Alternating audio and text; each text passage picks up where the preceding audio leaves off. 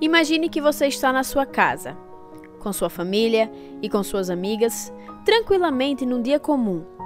E de repente chegam sujeitos desconhecidos invadindo o seu lar. Sujeitos estranhos, diferentes daqueles que tu conheces, diferentes nos traços, nas roupas, na fala, na cor. Eles chegam com uma carcaça de boas intenções, mas logo se mostram verdadeiros invasores. Maltratam seus amigos, matam seus parentes, tiram seu filho. Impõem o que deves falar, exigem como e em quem deves crer. Oprimem tua cultura e o teu modo de viver. Não satisfeitos, apagam teu passado e impedem de perpetuar o teu futuro. Foi assim que aconteceu com os índios no Brasil. Tudo lhes foi tirado: a terra, a natureza, a existência, a vida sem consentimento, sem tolerância. O Brasil foi estuprado e o resultado desse ato permanece até hoje. O país era habitado por cerca de 5 milhões de índios. Hoje, esse número cai para aproximadamente 800 mil. Juntamente a isso, dialetos, costumes, tradições, povos foram queimados, deletados, esquecidos. E ainda são. Isso reflete na não identificação da população que tem traços característicos e descendentes indígenas com a cultura e com a etnia. Segundo o censo do IBGE realizado em 2010, mais da metade da população indígena é encontrada só nas regiões Norte e Nordeste. E o Rio Grande do Norte é o estado desta região a ter menos índios em sua totalidade. O Instituto Brasileiro de Geografia e Estatística aponta que o estado potiguar tem cerca de 2 mil índios e que de 1991 a 2000 houve um aumento significativo, mas não suficiente para igualar ou aproximar ao número do que um dia já passou por lá. O IBGE também mostra que 0,42% da população indígena do Brasil se concentra no Rio Grande do Norte a menor taxa destes povos do país.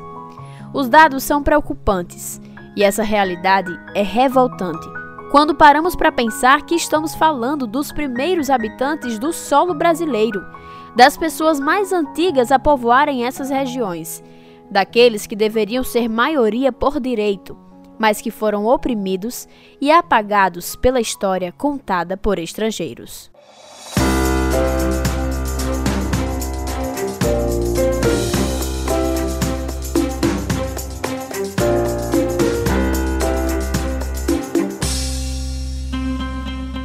Olá, nós somos Yuri Rodrigues, Bia Azevedo, Luane Fernandes e Luísa Gurgel. E este é o podcast Viva em Si. O podcast que irá tratar de vivências e realidades para além das nossas bolhas. E pretende te ajudar a pensar diferente do que nos é imposto. Iremos conversar com quem sente na pele diariamente problemas e conflitos sociais que muitas vezes são invisibilizados. Neste episódio, conversamos com Lúcia Maria Tavares, conhecida como Lúcia Cará, líder das famílias Tapuias Paiacus em Apudi, interior do RN, e militante das causas indígenas. Trocamos ideias sobre o preconceito que o índio encara até hoje, os resquícios da colonização que marcam a sociedade, os desafios que ela enfrenta e o que lhe motiva a continuar lutando. Eu sou Lúcia Maria Tavares, filha de Maria das Neves da Conceição, Sebastião Clementino Tavares. E já houve a audiência com o juiz para a mudança do meu nome, né? Que é um direito nosso, né? Originário, para passar a ser Lúcia Paiacu Tabajara. Lúcia faz parte das lideranças indígenas que protestam contra o fechamento da coordenação técnica local da FUNAI, Fundação Nacional do Índio do Estado Norte Rio Grandense além da Coordenadoria de Políticas de Promoção da Igualdade Racial e da APOIME, Articulação dos Povos e Organização Indígena do Nordeste, Minas Gerais e Espírito Santo. Lúcia Maria Tavares é uma mulher de 58 anos, que sei da história dessas famílias Paiacus, né, que tinha nome, que tinha terra, e que foi tirada em 1700, na inauguração da aldeia né, do Apudi, Apudi hoje é uma cidade dentro de uma aldeia. E foi tirado o nome dessa família. Foi apelidado de índio, de tapuia, mas que nunca deixaram de existir. E eu sabendo nosso histórico familiar, desde a minha infância, fiquei sempre querendo um dia não ficar mais calada. Falar que a gente existimos, né?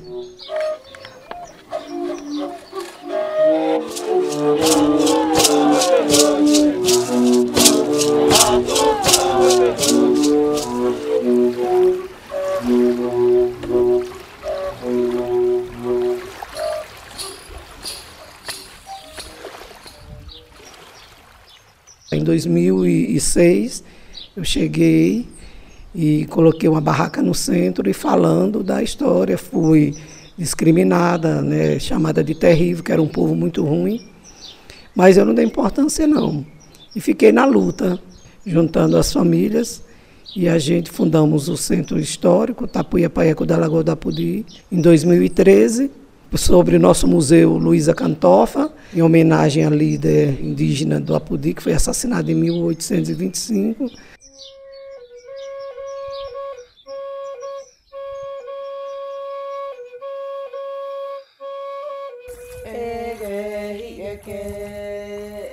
Quando eu estiver mais aqui, eu não sei como é que vai ser, que não vou estar, mas garantir patrimônio do Apudi com nossas peças líticas, segurar né, ninguém se apoderar e desfazer de todo um trabalho de muita luta de sangue, descaso, descaso com a história de Apodi. E eu tenho essa dificuldade porque aqui não pertence partido A ou partido B, pertence essas famílias.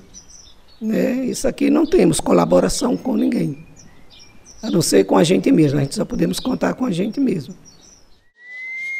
Desde muito cedo, a curiosidade de Lúcia tomou conta do seu ser. A medicina popular que sua mãe utilizava para curar simples doenças, os termos desconhecidos e pouco falados, os objetos estranhos que lhe causavam interesse. Tudo fruto da cultura deixada pelos seus ancestrais. Cada vez mais, Lúcia sentia desejo em adentrar no universo dos seus antepassados.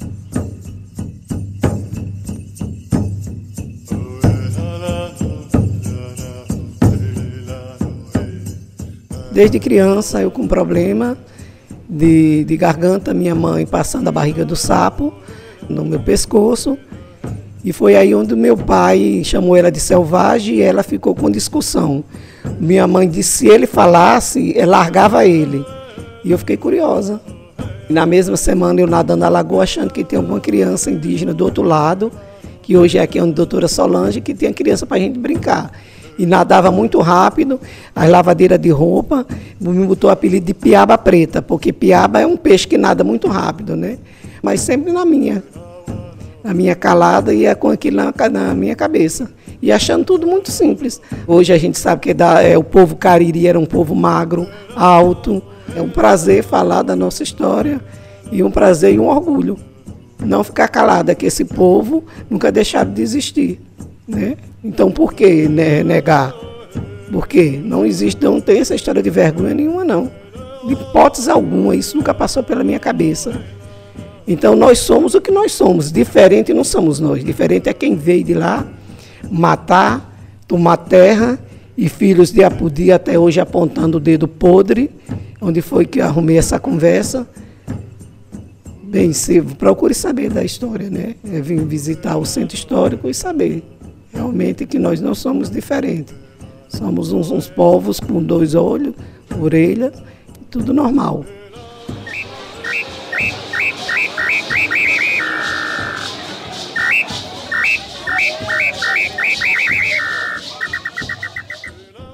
Aqui nós temos descendentes, nós temos paiacus, temos as famílias porroia que são os tapuia paim, mas eles, eles sabem disso, né?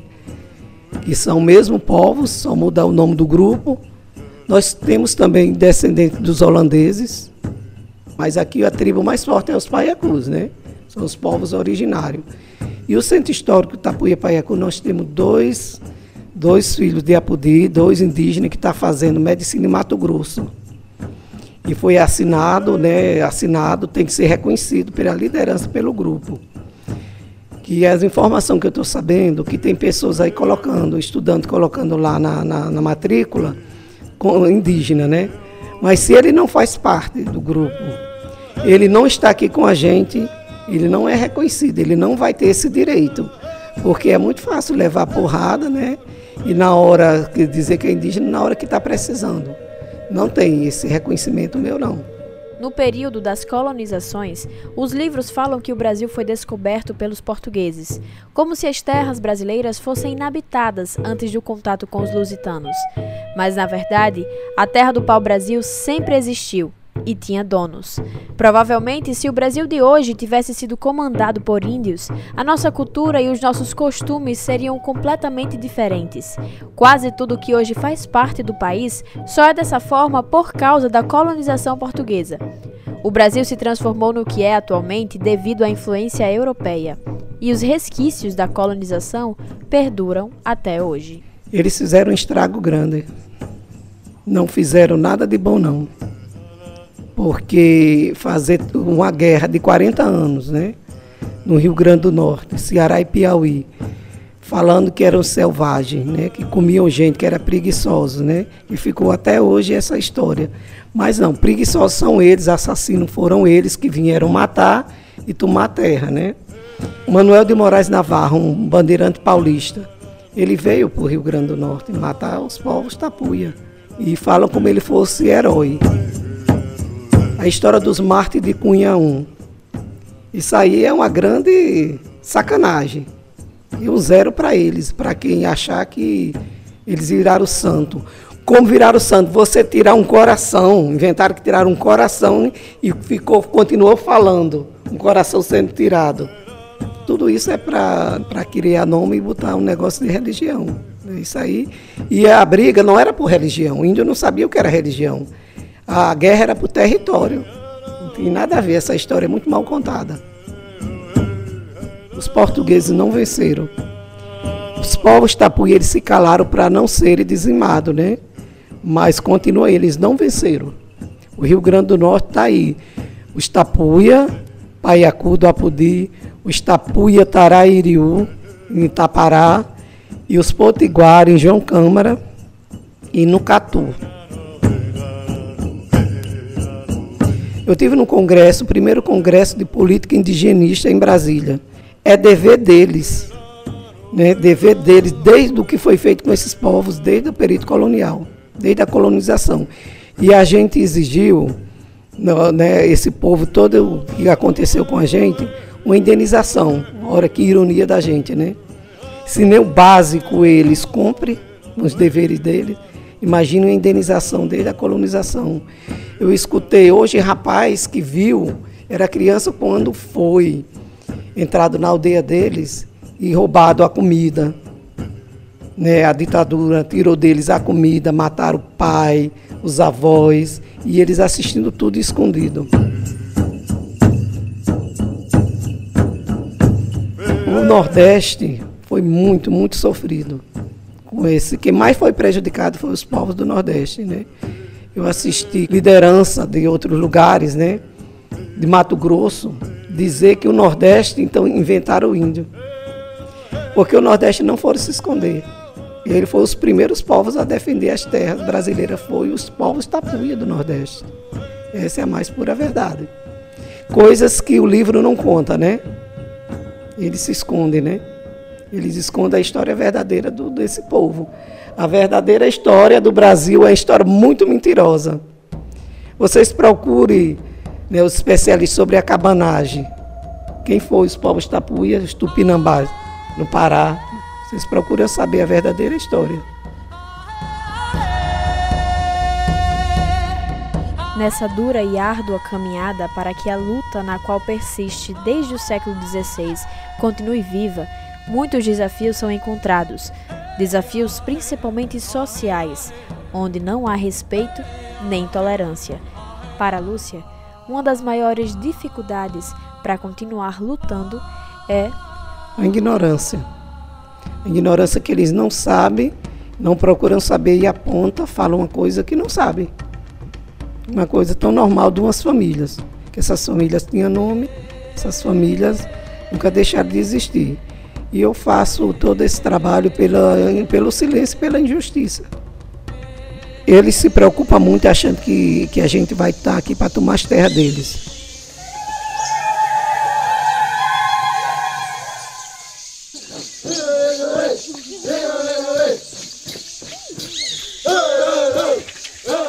Sou hipócrita, muita hipocrisia que nós temos.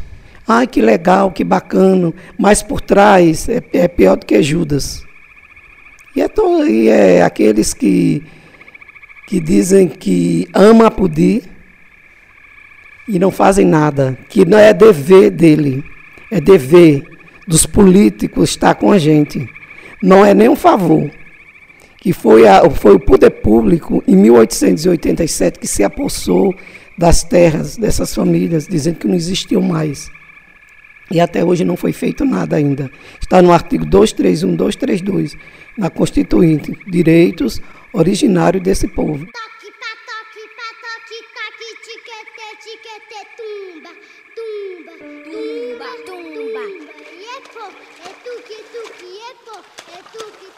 A última tapuinha em Apudi foi, essa, foi morta em 1825. Mentira que em Apodi foi uma parte desses índios para Porto Alegre, não foram todos. Mas mesmo assim, passando fome e doença, voltaram para suas antigas residências. Publicado em Lisboa em 1990 e pouco. Os índios do, do Rio Grande, que foram transferidos para Porto Alegre. São Genipapo Canidé, que hoje são em Aquiraz, e os de Apodi também, que ficaram e outros que voltaram que foi quem fez essa cidade, quem construiu igreja, quem construiu cemitério, outra construção é mão de obra desse povo. De Açu, a igreja de Açu foi os índios, Paiacu chegando em Apudi também, 1761. Como está no registro em Açu? Os índios do Apudi chegando em Porto Alegre para a construção da igreja de São João Batista, como é que esse povo foram dizimados? Como é que esse povo estava em Porto Alegre? Nem todos, né? Então, essa é uma história que a gente sabe.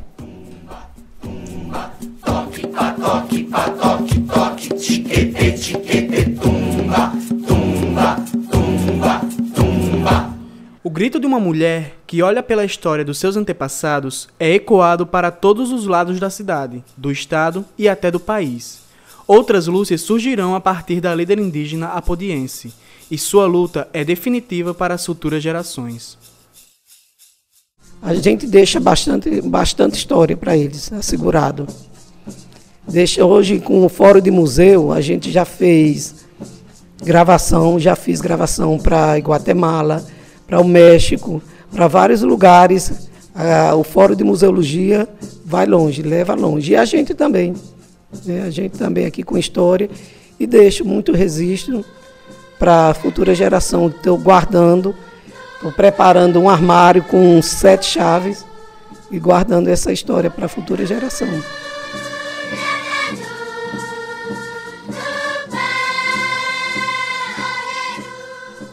A luta de Lúcia reverbera nas outras pessoas, fazendo-as se auto-identificarem indígenas e incluindo aquelas que não são, na força e na perseverança de um mundo mais justo e de direitos em Açu, em Mossoró também, o depoimento de alunos que vêm, e outros lugares também, outras cidades. Mas tem deles também que diz assim, como foi procurada esconder né, a discriminação, na minha avó era, não sei, alguém não me disse como uma tapuia janduí, né, aqui na, no Sindicato dos Trabalhadores, ela disse, Lúcia, minha avó era índia. Né? Eu sei que eu sou também meu pai e minha mãe, mas ninguém nunca me disse. É falta de informação que não é a FUNAI que diz, não é alguém que diz, né? Somos autoafirmação da gente, é um direito da gente. Nós temos muita gente valente ainda aqui do nosso povo. E não abre nem um prego. E nós não abrimos nem um prego mais para ninguém.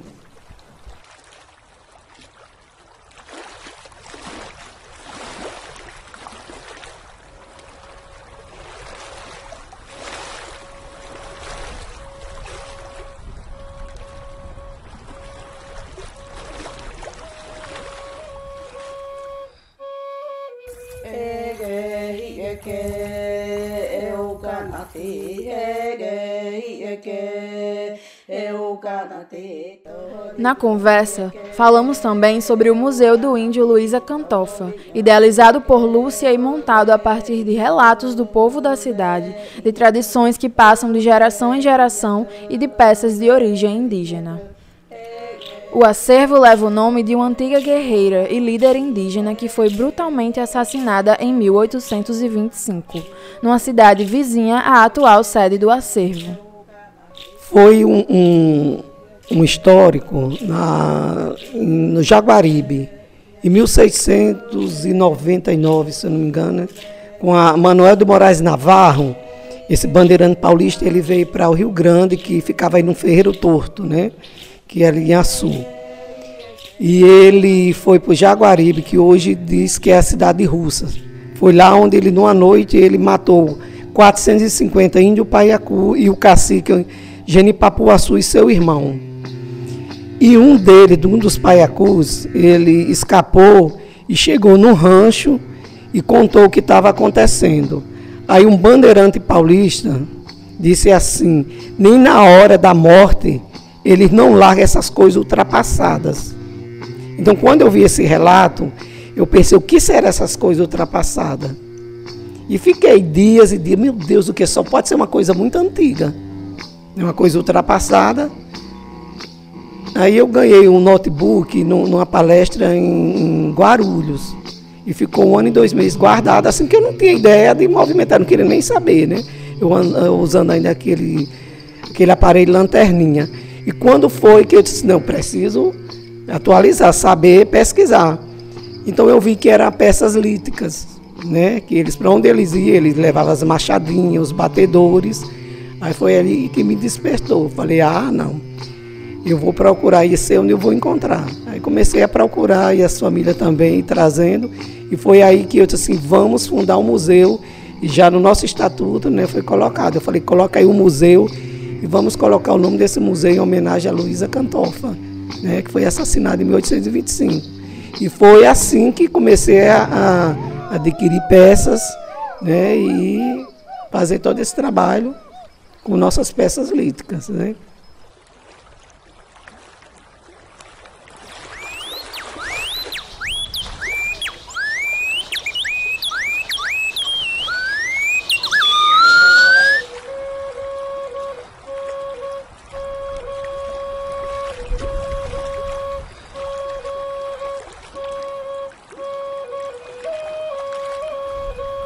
E o primeiro museu no, do Brasil foi criado por um índio, um liderança, que ele morreu, está com três anos.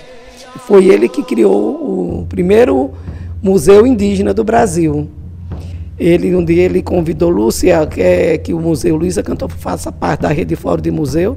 Eu falei, na hora, sem dúvida nenhuma. Então a gente já mandou todos os dados, né?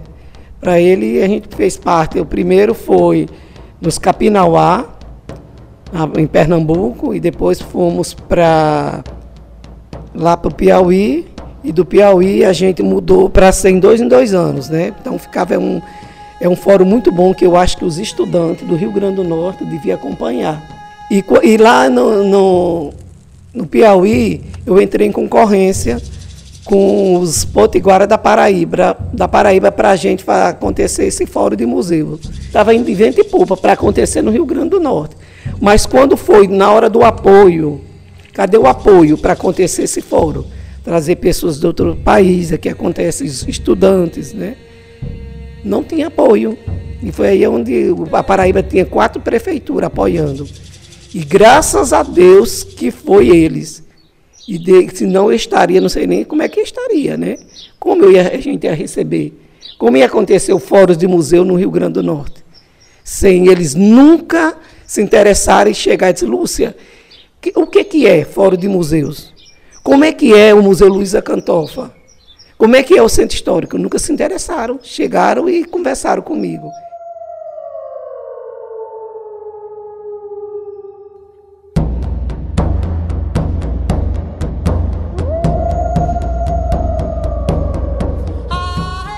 A atual população indígena brasileira é de pouco mais de 817 mil índios, pela qual representa 305 etnias diferentes, dos quais aproximadamente 500 mil vivem na zona rural e 350 mil na zona urbana. Existem 274 línguas indígenas registradas no país, onde 17,5% desta população não fala a língua portuguesa. Além disso, há 69 referências de índios ainda não constatados. Os dados são da FUNAI. A história não morreu. Ela existe, permanece, continua. E pessoas como Lúcia fazem com que a cultura dos que são realmente donos desta terra prevaleça e seja respeitada. Lúcia é voz para outras pessoas que se sentem oprimidas, incapazes de gritar, e o seu grito ecoa, fazendo com que muitos corações despertem para um mundo mais justo com os índios, verdadeiros habitantes do Brasil. É uma grande responsabilidade para o hoje e para o amanhã, mas o sentimento de orgulho do seu passado, apreço pelos seus ancestrais, coragem para seguir lutando é maior ainda.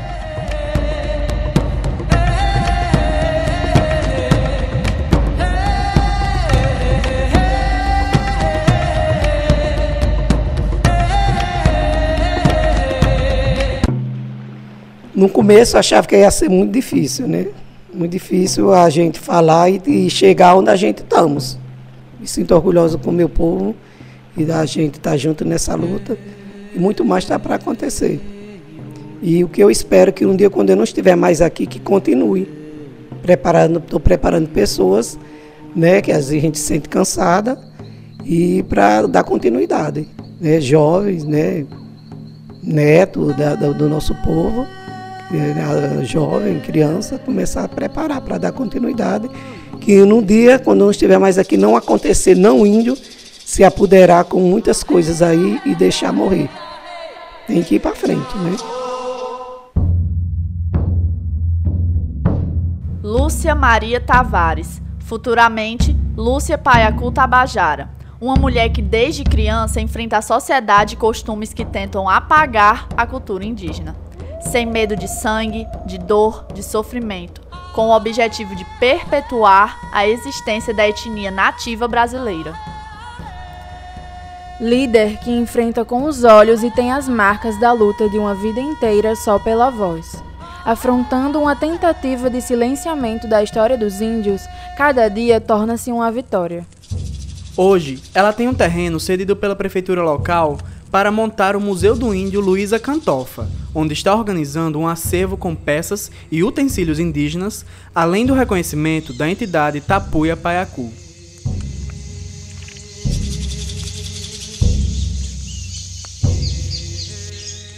Pelo silêncio e pela injustiça né, que foi feito com o nosso povo. Né? E estou muito grata ao professor Valdeci dos Santos Júnior, por ele saber que nós do Centro Histórico não, não teria condições de, de pagar uma equipe né, para fazer o estudo na cova, porque na cova de Luísa Cantova, porque dizia que era maluco, isso é lenda, isso é história de índio. Não, não é. Não é história de índio, não. Ela existiu mesmo, porque por ela ter sido uma grande guerreira, chamava ela de bruxa, nós somos capazes, nós mulheres somos capazes de tudo. Por quê? Nós, nós fomos escolhidas por Todo-Poderoso para dar vida ao homem. E é assim, inteligente, cuida de casa, cuida de uma história, cuida de, de muitas coisas.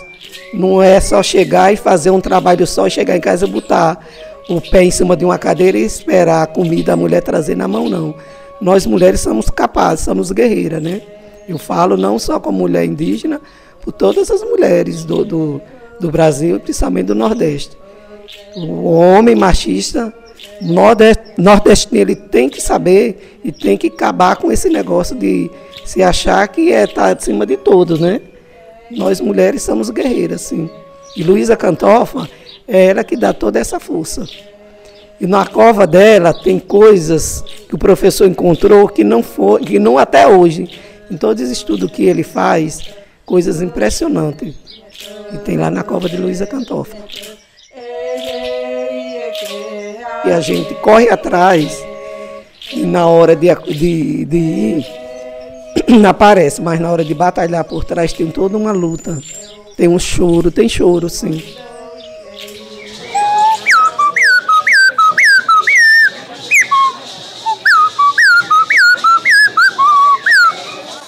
Você acabou de escutar o podcast Viva em Si. Nele você conheceu a história de Lúcia Cará, líder indígena das famílias Tapuias Paiacus município de Apodi.